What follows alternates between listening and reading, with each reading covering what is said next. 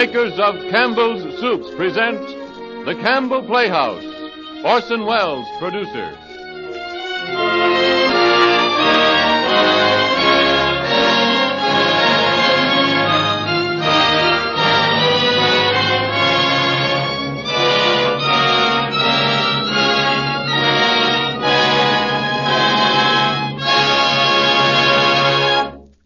Good evening, everyone. This is Edwin C. Hill, and I bring you exciting news. Tonight, Orson Welles takes over the direction of the Campbell Playhouse and offers you as his first production America's bestseller, Daphne du Maurier's Rebecca, with a great star, Margaret Sullavan. Exciting news indeed, for I am here to welcome the white hope of the American stage as the director and star of the Campbell Playhouse, who writes his own radio scripts and directs them and makes them live and breathe with the warmth of his genius. There is no time to adventure into the story of his life, and that's too bad, because it is a tale that combines the best features of Baron Munchausen and Alice in Wonderland. If ever a boy was born for an actor, he was. At 13, he was directing the troopers in the Todd School for Boys at Woodstock, Illinois, where he produced 30 plays. At 16, he was playing leading parts in Dublin at the famous Gate and Peacock and Abbey theaters. His American career is really too recent and too well known to recount here. He's been the leading man with Katharine Cornell, with John Houseman. He founded the Mercury Theater and has operated it with magical success. He had four hits last year on Broadway, which beats Noel Coward's record from here to Kalamazoo. And he's generally recognized today as being the most gifted stage director and actor of our time. His radio productions have attracted universal attention. His broadcasts of the War of the Worlds last month, which I dare say you remember, made radio history and a national sensation. Why did a fantastic story of an utterly imaginary invasion from Mars produce this totally unexpected result? The result Mr. Welles, of course, greatly regretted. It was because, as in all his radio productions, Orson Welles is a master of realism over the air in radio. Unique, exciting. He shocked you. He sent the cold shivers racing up your spine. But that is not the thing he does best, or best likes to do. He loves to tell a story, a great human story, welling up from the heart, brimming with deep and sincere emotion, and lively with comedy. And such are the stories, thrilling, delightful, amusing, he will bring to the Campbell Playhouse. Because of all his gifts, his genius at playwriting, his ambition, his dynamic direction, his amazing character acting, he has been selected by Campbell's as the ideal man to conduct the Campbell Playhouse. And so tonight, Orson Welles makes his bow as the outstanding program director of the air. And I have the very great pleasure of presenting him now, Mr. Orson Welles. Thank you, Mr. Hill. It's a great big chance for me and a great big challenge. I've faith in radio, and the makers of Campbell Soups have enough confidence in me to give me the direction of the Campbell Playhouse. Let's hope nobody is mistaken. Mr. Welles, could you tell us something of your aims? Perhaps something of the kind of thing you hope to do with the Campbell Playhouse? Well, everybody likes a good story, and I think radio is just about the best storyteller there is. The Campbell Playhouse is dedicated to the radio production of good stories. Stories from everywhere, from the stage, from moving pictures, and from literature. Next week, for example, we're doing a comedy, Call It a Day, and then and then Campbell's annual Christmas present to America, Lionel Barrymore in Dickens' immortal A Christmas Carol.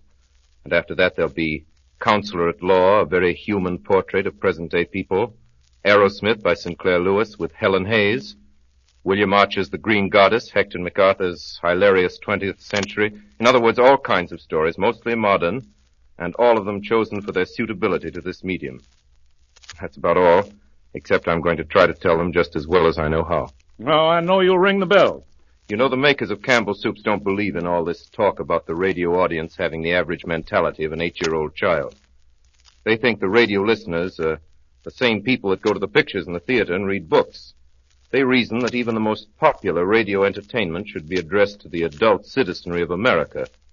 I can only hope that what I do with the Campbell Playhouse will prove how much they mean it and how right they are. I know it will. And now, just before you ring up the curtain on the first act, will you give us a word or two about the play? Gladly, Mr. Hill, but if you'll pardon me, it's not a play, it's a story. You see, I think that radio broadcasting is different from motion pictures and the theater, and I'd like to keep it that way. The Campbell Playhouse is situated in a regular studio, not a theater. We have no curtain, real or imaginary, and as you see, no audience. There's only one illusion I'd like to create. The illusion of the story. But the star, too, is important, Mr. Welles. Is that not so? Oh, yes, indeed. And I'd like to say how very fortunate I am in having with me tonight the loveliness and the magic gift of Miss Margaret Sullavan. For Miss Sullavan is my first choice for a great part, and a great part it is too. The most coveted of the season. The Scarlett O'Hara of 1938. The heroine of Daphne du Maurier's best-selling novel, Rebecca. Rebecca is going to be made into a movie by David Selznick. It ought to be one of the ten best. It's this year's contender for the five-foot shelf. Your best bet for anything from a weekend to a desert island, and it's a book you should read the ideal Christmas gift to yourself. Du Maurier has flattered me with her confidence in permitting the Campbell Playhouse the great privilege of making for radio the first dramatization of her book. I'm meeting her for the first time tonight before this broadcast is over by special shortwave communication. She'll speak to us from London. So, ladies and gentlemen, and Miss du Maurier, the Campbell Playhouse is obediently yours.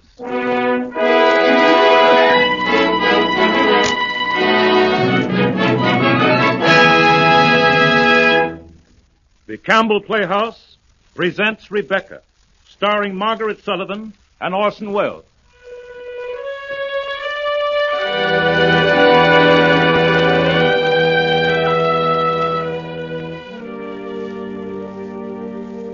Can never go back to Manderley again. The past is still too close to us. The things we have tried to forget and put behind us would stir once more. But sometimes in my dreams I go to Manderley again. I see the house, the gray stone shining in the moonlight of my dream. The terrace slopes to the lawns, and the lawns stretch to the sea, like a sheet of silver under the moon. Light comes from the windows. The curtains blow softly in the night air. And there in the library, the door stands half open, as if we had left it, with my handkerchief on the table beside the bowl of autumn roses, and the charred embers of our log fire still smoldering against the morning. I wonder what my life would be today if Mrs. Van Hopper hadn't been a snob. Manderley? Manderley, my dear. Why, even you must have heard of Manderley. That's Max De Winter at the table next to us, the man who owns Manderley. They say he can't get over his wife's death, an appalling tragedy. The papers were full of it, of course. They say he never talks about it, never mentions her name. She was drowned, you know, in a bay near Manderley. Oh, Mrs. Van Hopper, I know he can hear you. Nonsense, my dear. Go up to my room quickly and find that letter from my nephew. You know the one written on his honeymoon with the snapshot? Bring it down to me right away. Oh, Van Hopper, I don't Go really on, my dear. Do as you're told. Don't argue. Hurry.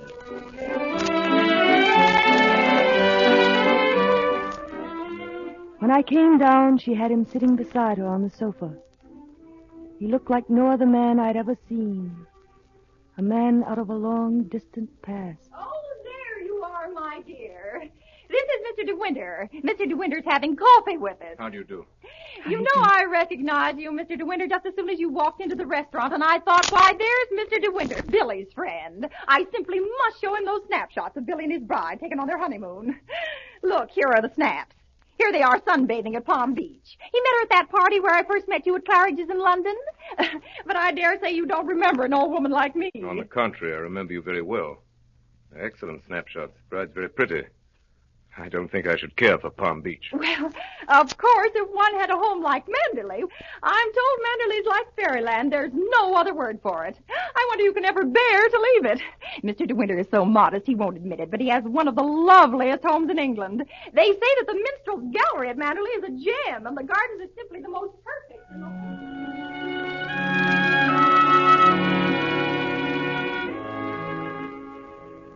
The- next morning, Mrs. Van Hopper woke up with a sore throat and a temperature. At noon, I went down to the restaurant alone. I expected it to be empty. Nobody lunched generally before one o'clock. He was sitting at the table next to ours. I sat down looking straight before me. I unfolded my napkin and knocked over the vase of flowers on my table. You can't sit at a wet tablecloth. Come on, get up. Waiter, the said you'll have lunch with me. No, no, I couldn't possibly. Why not? Well, you're being polite, but really. I'm not I, being polite. I'd like you to have lunch with me. You're very kind. You don't believe me? Well, never mind. Come on, sit down. We needn't talk to each other unless we feel like it. Tell me your friend. She seems a good deal older than you. What is she? A, a relation? Have you known her long? No, she isn't really a friend. She's an employer. You see, I'm what's called a companion. She pays me 90 pounds a year. I didn't know one could buy companionship. What do you do it for? 90 pounds is a lot of money. How old are you? 19? And you're not afraid of the future? No. Haven't you any family? No, they're dead. Well, then we've got a bond in common, you and I. We're both alone in the world. I have no companion. I shall have to congratulate Mrs. Van Hopper. You're cheap at 90 pounds a year. You forget. You have a home, and I have none. An empty house, my dear, can be as lonely as a full hotel. Trouble is that it's less impersonal.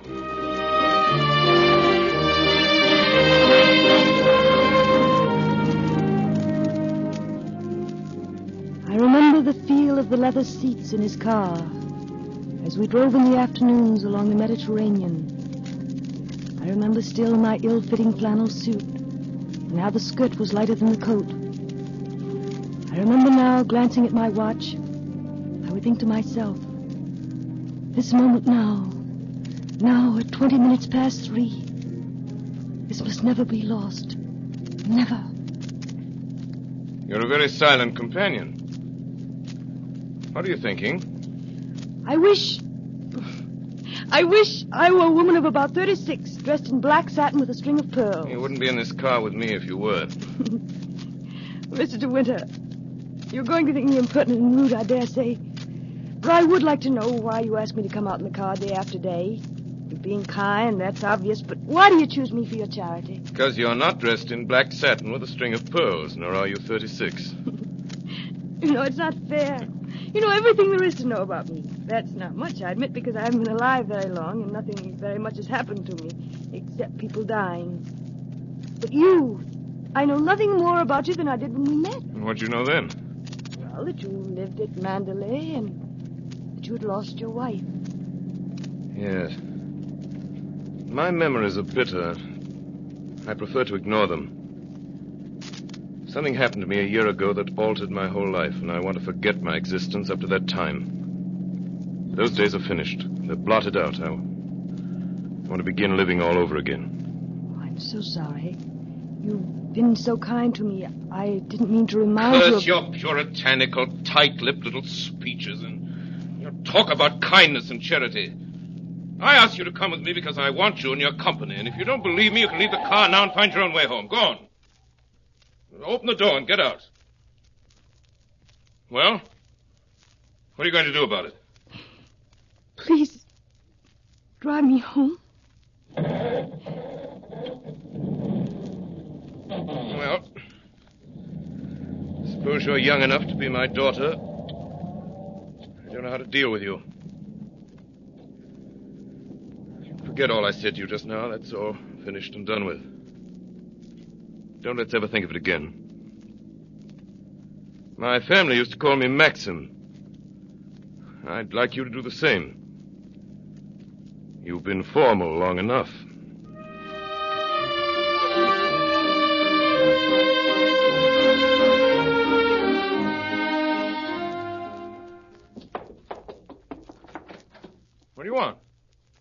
Something the matter?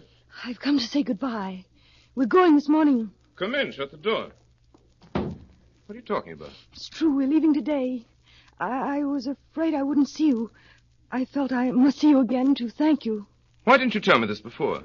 Well, Mrs. Van Hopper only decided today. Her daughter sails for New York on Saturday, and we're going with her. She's taking you with her to New York? Yes, and I don't want to go. I shall hate it. I shall be miserable. Well, why in heaven's name go? Sit down with me while I eat my breakfast. Have you had yours? Yes, oh, I really haven't time. I ought to be downstairs now, getting the tickets. You can sit with me for five minutes. Oh, I shouldn't. So, Mrs. Van Hopper's had enough of Monte Carlo. Now she wants to go home. So do I. She to New York, I to Manderley. Which would you prefer? Take your choice. Please don't make a joke about it. It's unfair. If you think I'm one of those people who tries to be funny before breakfast, you're wrong. I repeat, the choice is open to you. Either you go to America with Mrs. Van Hopper, or you come home to Manderley with me. Do you mean you want a secretary or something? No. I'm asking you to marry me, you little fool. I don't understand. I'm not the sort of person men marry. What the devil do you mean? I'm not sure. I, I don't think I know how to explain. I I don't belong to your sort of world. What is my world? Well, Manderley. You know what I mean. You think I'm asking you to marry me for the same reason you thought I took you out in the car. To be kind, don't you? Yes. One day you may realize that philanthropy is not one of my strongest qualities. Are you going to marry me? My suggestion doesn't seem to have gone too well. I'm sorry. I rather thought you loved me. I do love you. I love you dreadfully. I've been crying all morning because I thought I should never see you again. so that's settled then. Instead of being companion to Mrs. Van Hopper, you become mine. And your duties will be almost exactly the same. I also like new library books and flowers in the drawing room and someone to pour my tea. And... Oh, I'm being rather a brute to you, aren't I? This isn't your idea of a proposal. We ought to be in a conservatory with you in a white frock with a rose in your hand and a violin playing a waltz in the distance. Poor darling, what a shame. Never mind. I'll take you to Venice for our honeymoon and we'll hold hands in a gondola, but we won't stay too long because I want to show you Manderley. Manderley. Now then, Am I going to break the news to Mrs. Van Hopper, or are you? Oh, no, you tell her. She'll be so angry. I'll tell her. I'm not afraid. You wait for me here.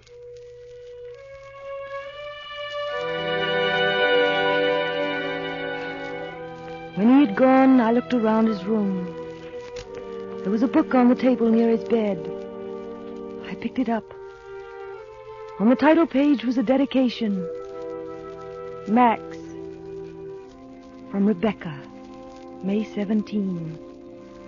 Written in a curious slanting hand. The ink had run too thick, so that the name Rebecca stood out black and strong. Rebecca. Rebecca.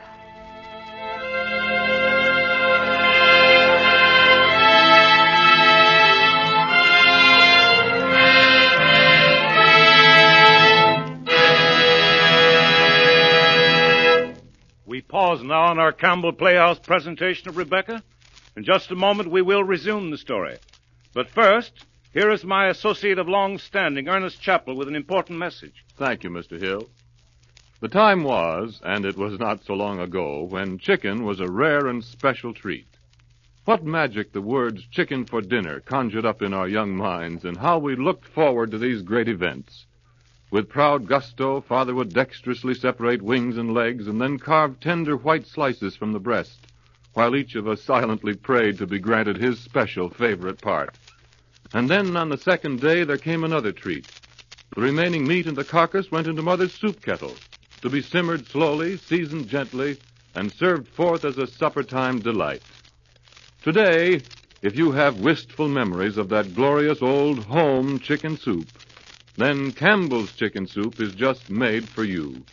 Because Campbell's chefs follow faithfully the good home recipe, only changing it to make an even better soup.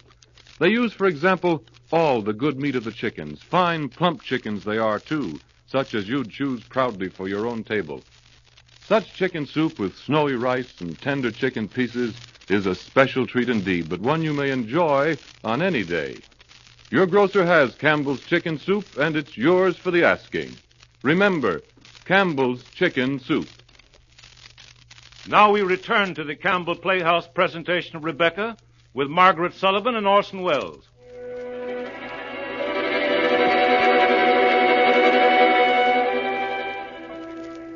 We came to Manderley in early May. There it was, the Manderley I had expected. Lovelier than I'd ever dreamed. Built in its hollow of smooth grassland and mossy lawns. the terraces sloping to the gardens, and the gardens to the sea. A servant was standing on the steps waiting. An old man with a kind face. Well, here we are, Frith. Feeling well? Yes, thank you, sir. Glad to see you home, sir, and hope you've been keeping well. And Madam, too. Yes, we're Thank both you. well. Thank you, for All the time from the drive wanting our tea. Hello, Jasper, old man. Frith, who are all these people? All the servants. I didn't expect this. Mrs. Danvers' orders, sir. Danvers, I might have guessed it. Come on, darling. Mrs. Danvers was Rebecca's housekeeper. She simply adored her. They're all curious to see what you're like. You won't mind, will you? No. Soon be over. My dear, this is Mrs. Danvers. Mrs. Danvers took me to my room. She was a tall, gaunt woman dressed in black, with prominent cheekbones and great hollow eyes that gave her skull's face, parchment white, set on a skeleton's frame. Her eyes never left mine. Manderley is a big place, madam. Not so big as some, of course, but big enough. And a show place. Mr. De Winter lets the public in to see it once a month. You can't see the sea from here, can you? No, not from this room. You can't even hear it. You'd not know the sea was anywhere near. Not from this room. I'm sorry about that. I like the sea. Mr. De Winter gave special orders in his letter that you would have this room, madam. Oh, then this was not his room originally. No, madam. He's never used the rooms in this wing before. Oh, he didn't tell me that. I. I suppose you've been at Manderley for many years, Mrs. Danvers. Longer than anyone else. I came here when the first Mrs. De Winter was a bride. Mrs. Danvers, you know, you, you must have patience with me because this sort of life is new to me. You must just go on running things as they always have been run. I shan't want to make any changes. I'm here to carry out your orders, madam. I hope I shall do everything to your satisfaction. Can I do anything more for you now? Oh, no, thank you, no. I, I'm sure I have everything. I shall be very comfortable here. You've made the room so charming. I only followed out Mr. De Winter's instructions. Of course, the most beautiful rooms are in the west wing, overlooking the sea. The bedroom is twice as large as this, and the windows look down across the lawns into the sea. I suppose Mr. De Winter keeps the most beautiful rooms to show to the public. Those rooms are never shown to the public. They used to live in those rooms when Mrs. De Winter was alive. That big room I was telling you about that looks down to the sea, that was Mrs. De Winter's room.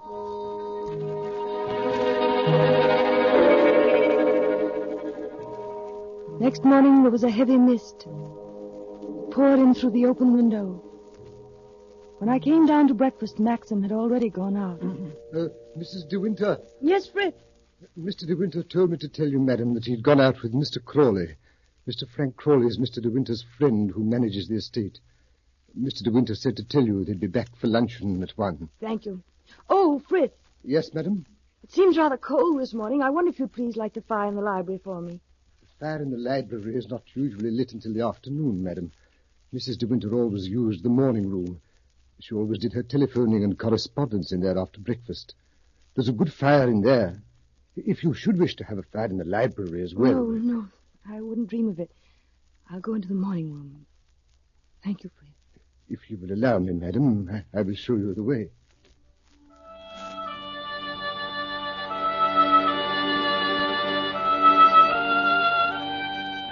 This was a woman's room, graceful, fragile. The room of someone who had chosen every particle of furniture with great care. That is strange and startling kind of perfection. I opened a drawer at hazard, and there was a letter addressed to Mrs. M. De Winter. Mrs. De Winter. Mrs. De Winter. Who is it? What do you want?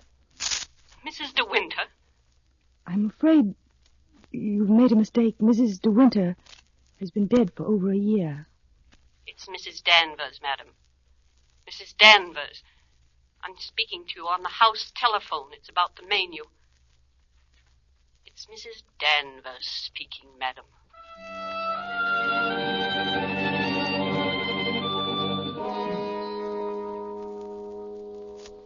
After lunch, it was still raining. Frank Crawley and Maxim were in the library working. I got a raincoat out of the flower room and started out across the garden down towards the sea. Soon I was in the woods. The dog ran on ahead. The woods came right down to the water. At the fringe was a long, low building, half cottage, half boathouse. There was a buoy anchored there in the cove, but no boat. And there was Jasper wagging his tail at a solitary figure on the beach. As I drew near, I saw that the figure on the beach was a man with the small slit eyes of an idiot and a red, wet mouth. Good day. Dirty Island. I'm afraid it's not very nice weather. Jasper, Jasper, come here. Digging for shell. No shell here. Been digging all day. I'm sorry you can't find any. That's right. No shell here. Come on, Jasper, good dog. Come on. Mm, he won't go. Why not? He ain't your dog. No, he's Mr. De Winter's dog. I want to take him back to the house. Come on, Jasper. Come along, good dog. She ain't been here lately. What do you mean? The other one. You're not like the other one. What do you mean? What other one? Tall and dark, she was. She give you the feeling of a snake. By night she'd come down to the cove. I seen it. I looked in on her once here in the boathouse. And she turned on me, she did. If I catch you looking at me through the window, she'll have you put in asylum, she said. I won't say nothing, ma'am, I said, and I touched my cap like this here. She's gone now, ain't she? I don't know what you mean. She's gone in the sea, aren't she? She won't come back no more. No, she'll not come back. You won't put me in asylum, will you? I never said nothing, did I? I never said nothing, ma'am. I never said nothing. I never said nothing.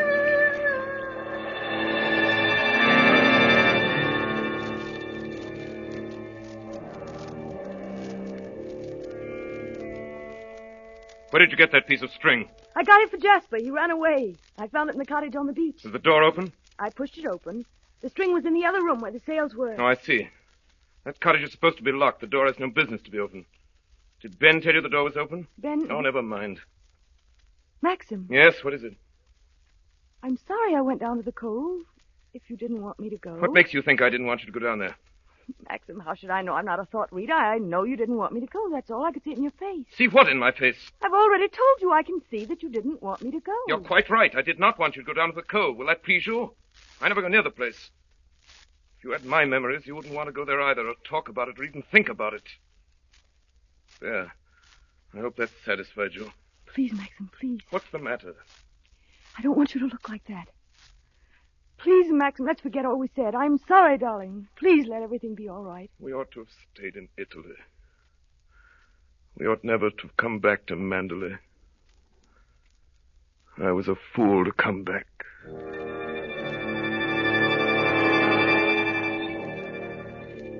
The weather that May was wet and cold. From the terrace I could hear the murmur of the sea below me, low and sullen. And every morning a heavy fog would come rolling in from the sea. I could not forget that cottage on the beach and the white, lost look in Maxim's eyes. Somewhere at the back of my mind, a frightened, furtive seed of curiosity grew slowly and stealthily. Frank Crawley was in the library taking tea with me, waiting for Maxim to get home. There were things that I had to know. You, um, you'll be down to the cove then? Miss Frank. Frank, in that cottage down there, are those all Rebecca's things? Yes. Hmm, I wondered. Why is the buoy there in the little harbor place? Uh, the boat used to be moored there. What boat? Her boat. Oh. What happened to it? Oh, was that the boat she was sailing when she was drowned? Yes. It capsized and sank. She was washed overboard. Couldn't someone have got out to her? Nobody saw the accident. Nobody knew she'd gone. She often sailed alone at night. How long afterwards was it they found her? Oh, about two months. Where did they find her? Near Edgecombe. About 40 miles up channel. How did they know it was she? After two months, how could they tell? Maxim went up to Edgecombe to identify her. Oh. Frank, I know what you're thinking. You can't understand why I ask all these questions just now. You think I'm being morbid and curious, but it's not that, I promise you. Only when I go to call on all these people, his friends, I know they're looking me up and down and thinking, what on earth does Maxim see in her? Always I know that whenever I meet anyone new, they say how different she is from Rebecca. Frank, Yes? there's just one more thing, one question I must ask you. Will you promise to answer it quite truthfully? I'll do my best. Tell me, was Rebecca very beautiful? Yes. Yes, I suppose she was the most beautiful creature I ever saw in my life.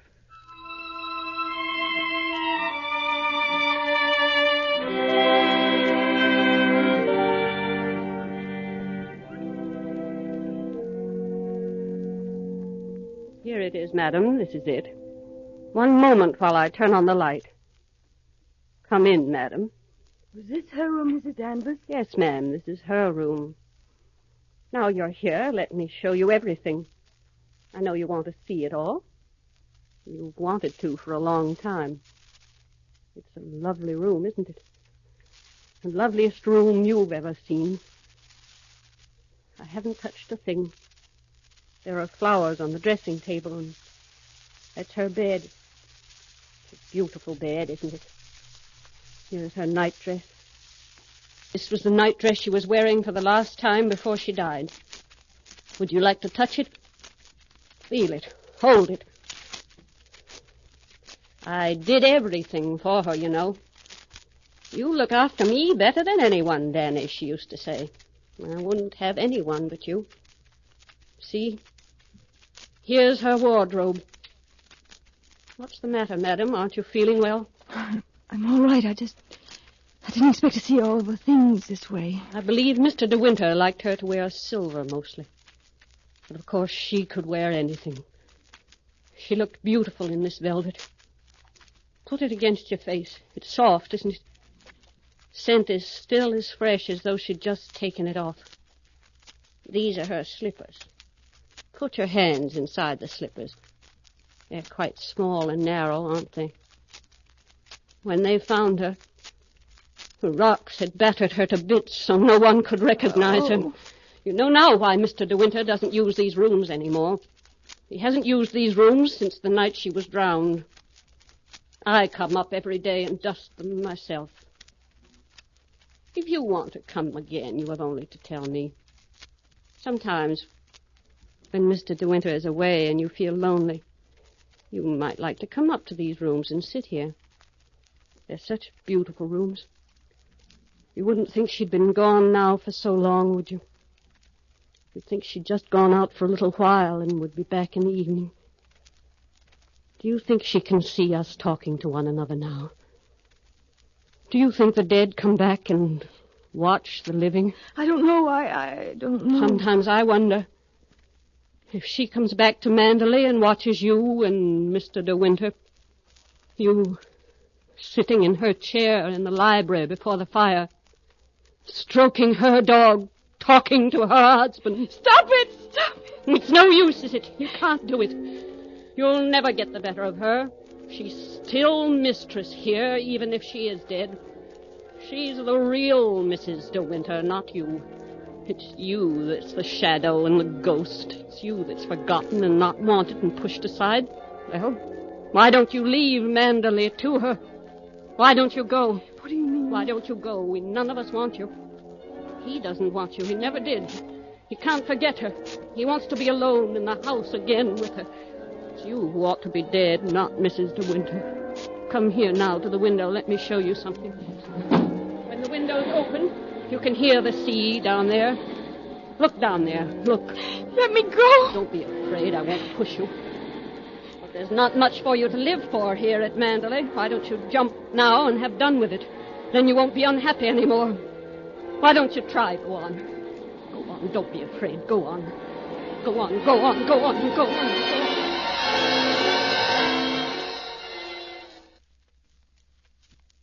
And so we end the second part of our presentation of Daphne du Maurier's best-selling book, Rebecca, with Margaret Sullavan and Orson Welles.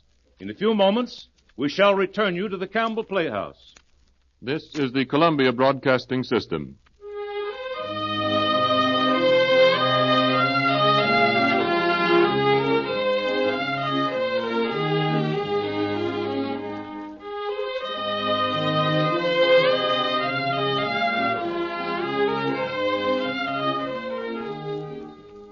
This is Edwin C. Hill again bidding you welcome to the Campbell Playhouse on behalf of the makers of those fine Campbell soups. In a moment or two, we shall resume our presentation of Rebecca, the best-selling novel by Daphne du Maurier, and starring, as I've said, Margaret Sullavan and Orson Welles. And also, we shall hear from Miss du Maurier herself, direct by shortwave from London. But first, I bring you a message. For many years, I've been interested in the human side of the news. As a newspaper reporter for all those years, I've found that there's a very human side to business. And that is what I want to speak about for just a moment or so. All of us are familiar with businesses which provide us with something to eat or drink or wear, or we buy a radio or a suit of clothes or a can of soup. But the actual thing we buy is about the only contact we ever have with the people who make such goods. But the character of those people is of vital importance. If the manufacturer of a product is honorable in the conduct of his business, his product will be as trustworthy as his word. For in business as in every walk of life, honesty pays real dividends. Honest enterprise is the only kind which has a chance to win and to hold the patronage of intelligent and discriminating buyers, whether it's a matter of a piano or a spool of thread or a trip to Europe or a can of soup. And that, as I see it, is the human side of business, of the products that last over the years, that serve you well and merit your confidence. I know the Campbell kitchens, the Campbell men, the Campbell soup. The fact that these soups are used more and more every year in most homes and are sold in more than 460,000 grocery stores throughout the land is no accident, believe me. It's due to the human side of this business, its aims, its policies, and its character. And now to the Campbell Playhouse, where we resume our story, Rebecca. Go on, go on, go on. Why don't you jump now and have done with it? Why don't you try? Go on. Go on. Don't be afraid. Jump. Go on, go on. Mrs. Danvers was close behind me now, her hand on my arm. And before me was the open window and the white mist coming in from the sea. Go on. I shut my eyes. The mist lay upon my lips, rank and sour. My head began to swim. And suddenly the mist had parted. There was a flash in the sky. Hey there! Ship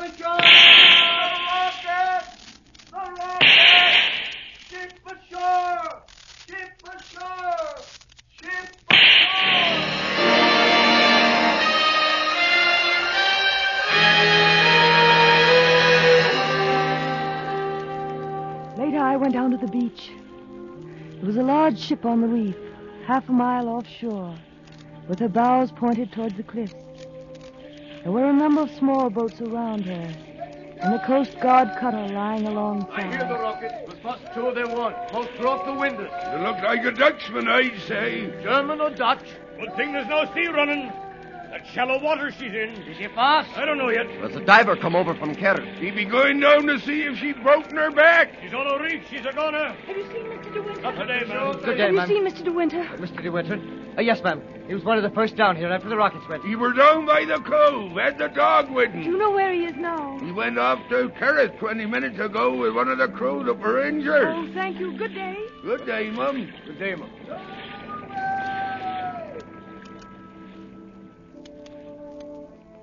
I went back to Manderley the long way through the woods. The fog had cleared. I looked down and saw the stranded ship offshore. The diver must have come up, for I saw a little group of people on the deck of the boat alongside, leaning over, staring into the water.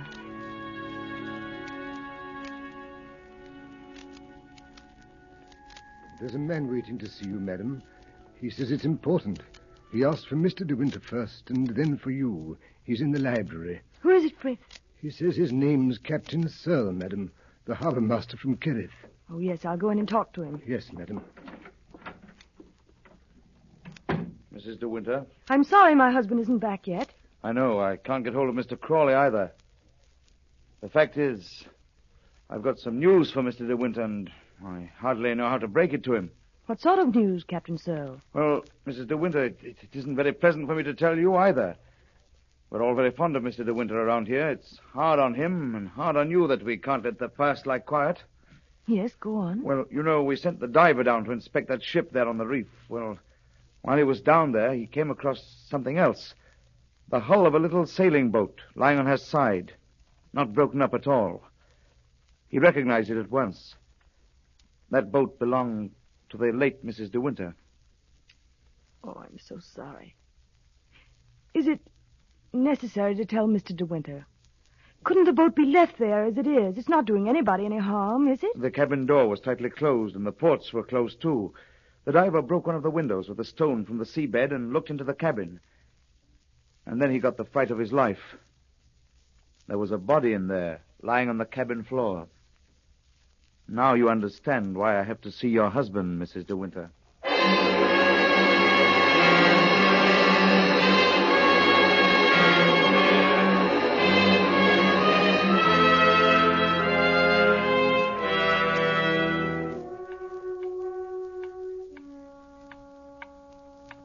It's all over now. The thing has happened. What thing? The thing I've always foreseen. The thing I've dreamt about day after day, night after night. We're not meant for happiness, you and I.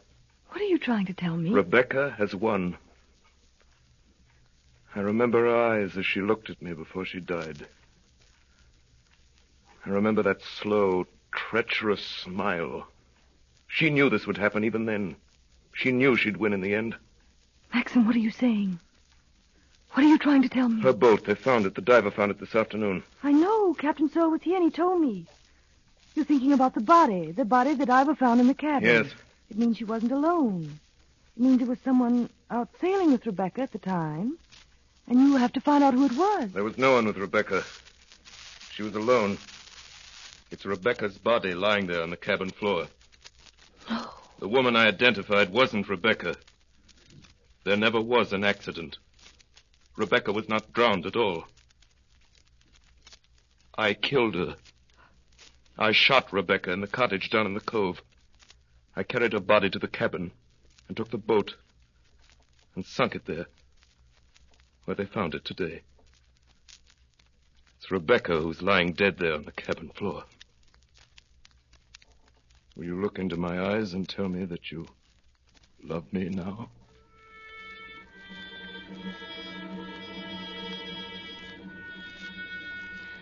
Oh, darling, we can't lose each other now.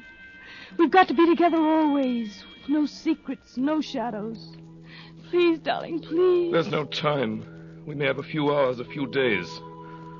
How can we be together now that this has happened? I've told you they found the boat. They found Rebecca. What will you do? I don't know. I don't know. Does anyone know? Anyone at all? No. No one but you and me. No one but you and me. Oh, why didn't you tell me? Why didn't you tell me? The time we wasted when we might have been together. All these weeks, all these days. You were so aloof. You never came to me like this. You were strange with me. Awkward, shy. How could I come to you when I knew you were thinking about Rebecca? How could I ask you to love me when I knew you loved Rebecca still?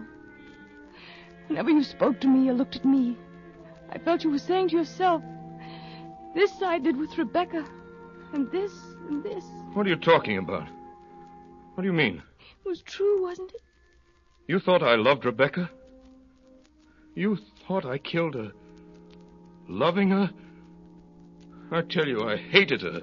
Our marriage was a farce from the very first. She was vicious, damnable, rotten through and through. We never loved each other. We never had one moment of happiness together. Rebecca was incapable of love, of tenderness, of, of decency. She knew how I loved Manderley. She knew how to hurt me most. She stood there that night in the cottage in the cove, smiling at me. I'm going to have a child, she said. It will grow up here at Manderley, bearing your name. That's a joke, isn't it? And when you die, Manderley will be his. You can't prevent it. Have you ever thought how hard it would be for you to make a case against me in a court of law, I mean, if you wanted to divorce me? We've acted the parts of a loving husband and wife rather too well, haven't we? They'll be happy, won't they? All those smug friends of yours, all your blasted tenants, thinking it's your child. It's what we've always hoped for, Mrs. De Winter, they'll say. I'll be the perfect mother, Max, just as I've never been the perfect wife. And none of them will ever guess. None of them will ever know. She turned and faced me, smiling. Then I killed her. She was smiling still. I fired at her heart. She didn't fall at once. She stood there, looking at me. That slow smile on her face. Her eyes wide open.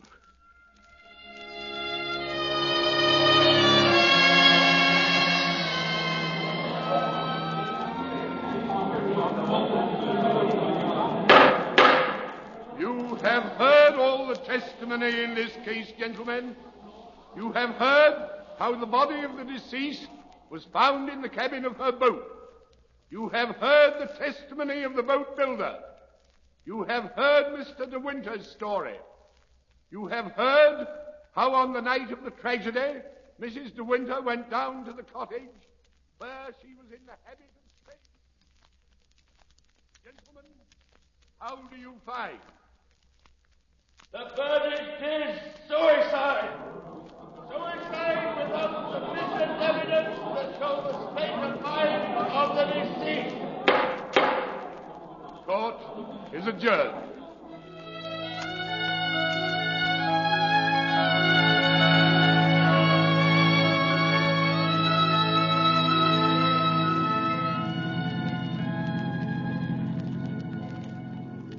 Was almost dark when we started for Manderley. He held my hand in his. He didn't speak for a long time. I must have dozed, for I woke suddenly with a start and heard the first sound of thunder in the air. The air was hot against my face. No rain fell. What is it, darling?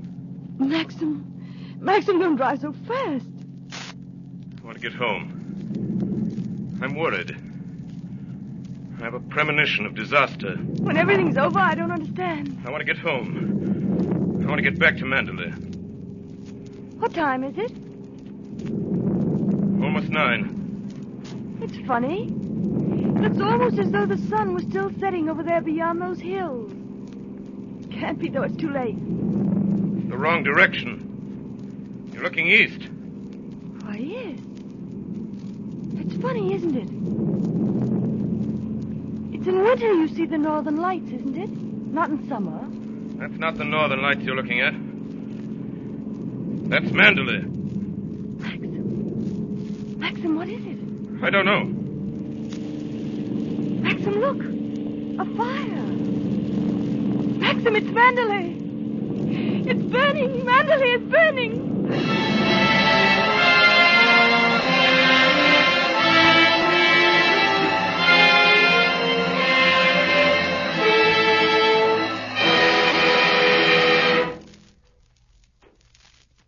We have both known fear and loneliness and very great distress. But we have come through our crisis. Of course, we have our moments of depression. But there are other moments, too, when time, unmeasured by the clock, runs on into eternity.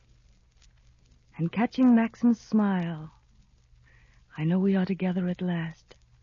No barrier between us.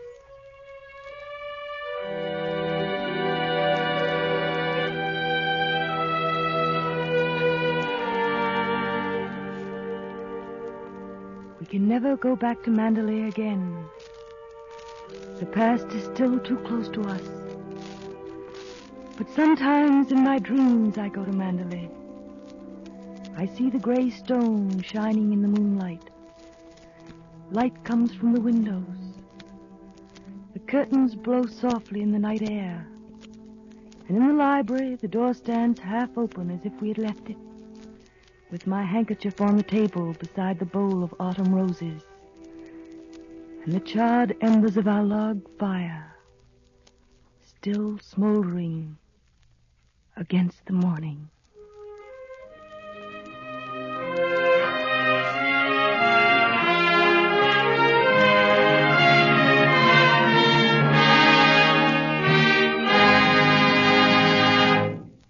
So ends our story. The Campbell Playhouse presentation of Daphne du Maurier's novel Rebecca. In a moment, I shall bring you Margaret Sullavan and Orson Welles in person and Daphne du Maurier on the long distance phone from London. In the meantime, here's a man with a message worth hearing. A man who keeps one eye on the dining table and the other on the pantry. Ladies and gentlemen, my friend, Ernest Chappell. Thank you, Mr. Hill. May I remind you once again of that grand dish, Campbell's Chicken Soup? Remember what I told you about it and make it a point to try it soon. Because until you taste your first glorious spoonful, you're really missing something. Imagine a rich golden broth slowly simmered from plump and perfect chickens, simmered with all the patience and skill of the most particular home cook. And imagine an abundance of selective rice, white and fluffy, drifting all through the broth, every grain saturated with its delicious flavor. Then add tender pieces of chicken meat, each a delight to your taste, and you have a picture of Campbell's chicken soup. But only tasting can really tell you how good it is. Why not plan to have Campbell's chicken soup tomorrow? You'll please the family and incidentally make a busy day a little easier for yourself.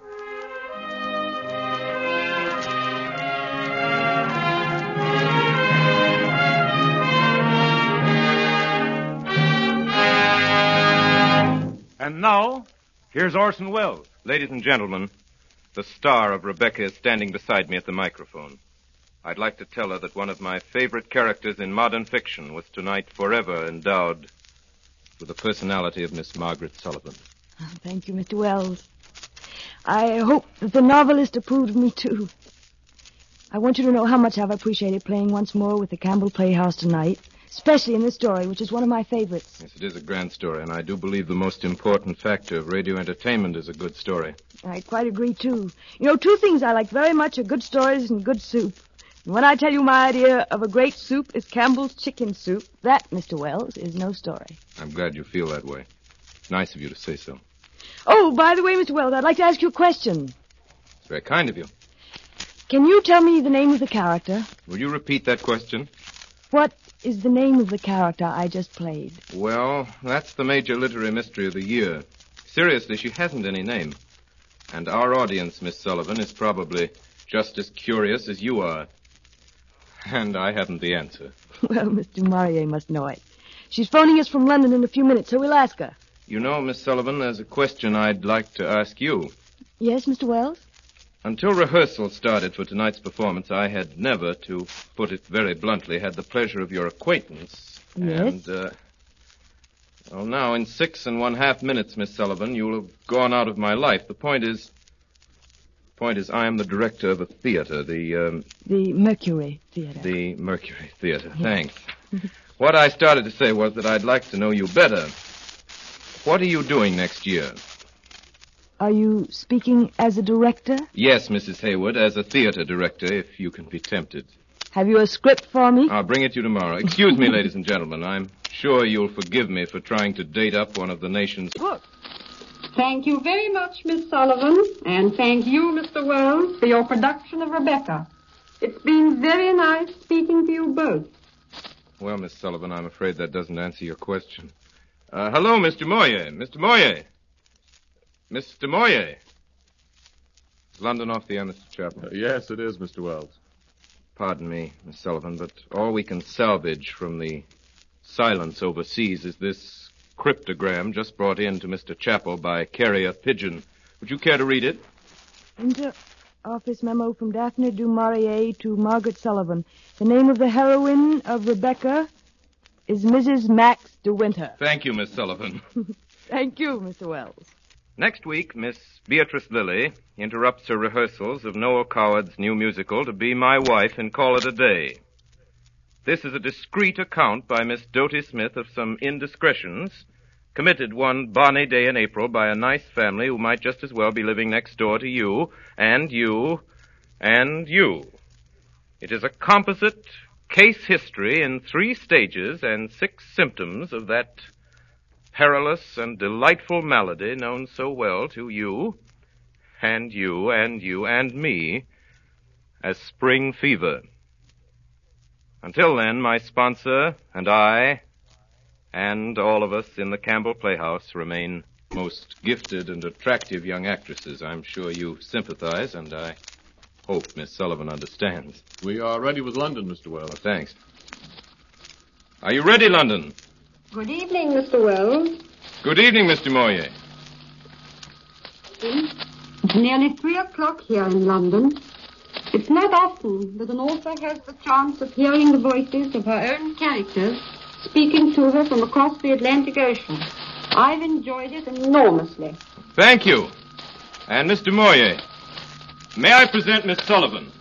How do you do, Miss Sullavan? I'd like to thank you and Mr. Welles your splendid interpretation of Mr. and Mrs. De Winter. Ah, thank you. It's been a great privilege. Mr. Maurier, there are two questions I'd like to ask you. Your descriptions of Manderley are so vivid that America is curious to know if there is anywhere in England a house on a state like Manderley. When you next come to London, Miss Sullavan, get into a train at Paddington Station and travel west. When you've been 250 miles, get out of that train and walk southeast for half an hour. You'll come to some iron gates, a lodge, and a narrow, twisting drive. If you ever find your way to the end of that drive, you may discover Manderley. One thing more, Mr. Maurier. Can you tell us the name of the heroine of Rebecca? You haven't named her in... Obediently yours.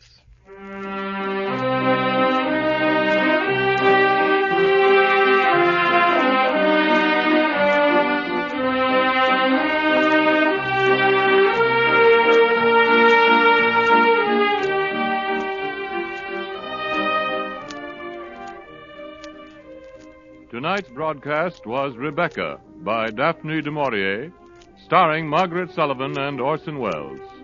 Featured were Mildred Natwick as Mrs. Danvers, Ray Collins as Frank Crawley, and George Coulouris as Captain Searle. Frank Readick was heard as the idiot, Alfred Shirley as Frith, Eustace Wyatt as the coroner, and Agnes Moorehead as Mrs. Van Hopper. Music for the Campbell Playhouse is composed and conducted by Bernard Herrmann.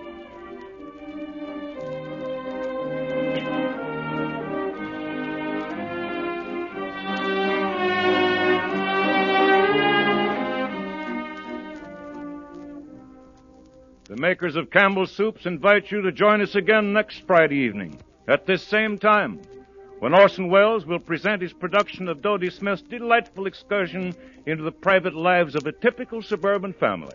Call it a day, one of the most successful comedies of its type, which was originally presented on Broadway by the Theater Guild. Our guest on this program will be the always charming and amusing Beatrice Lillie with Jane Wyatt, a young lady who is marching quite swiftly along the road to motion picture fame out in Hollywood. And Jean Dante, who created the part of Anne in the original New York production of Call It a Day. This is Edwin C. Hill speaking for Campbell Soups. I thank you and good night.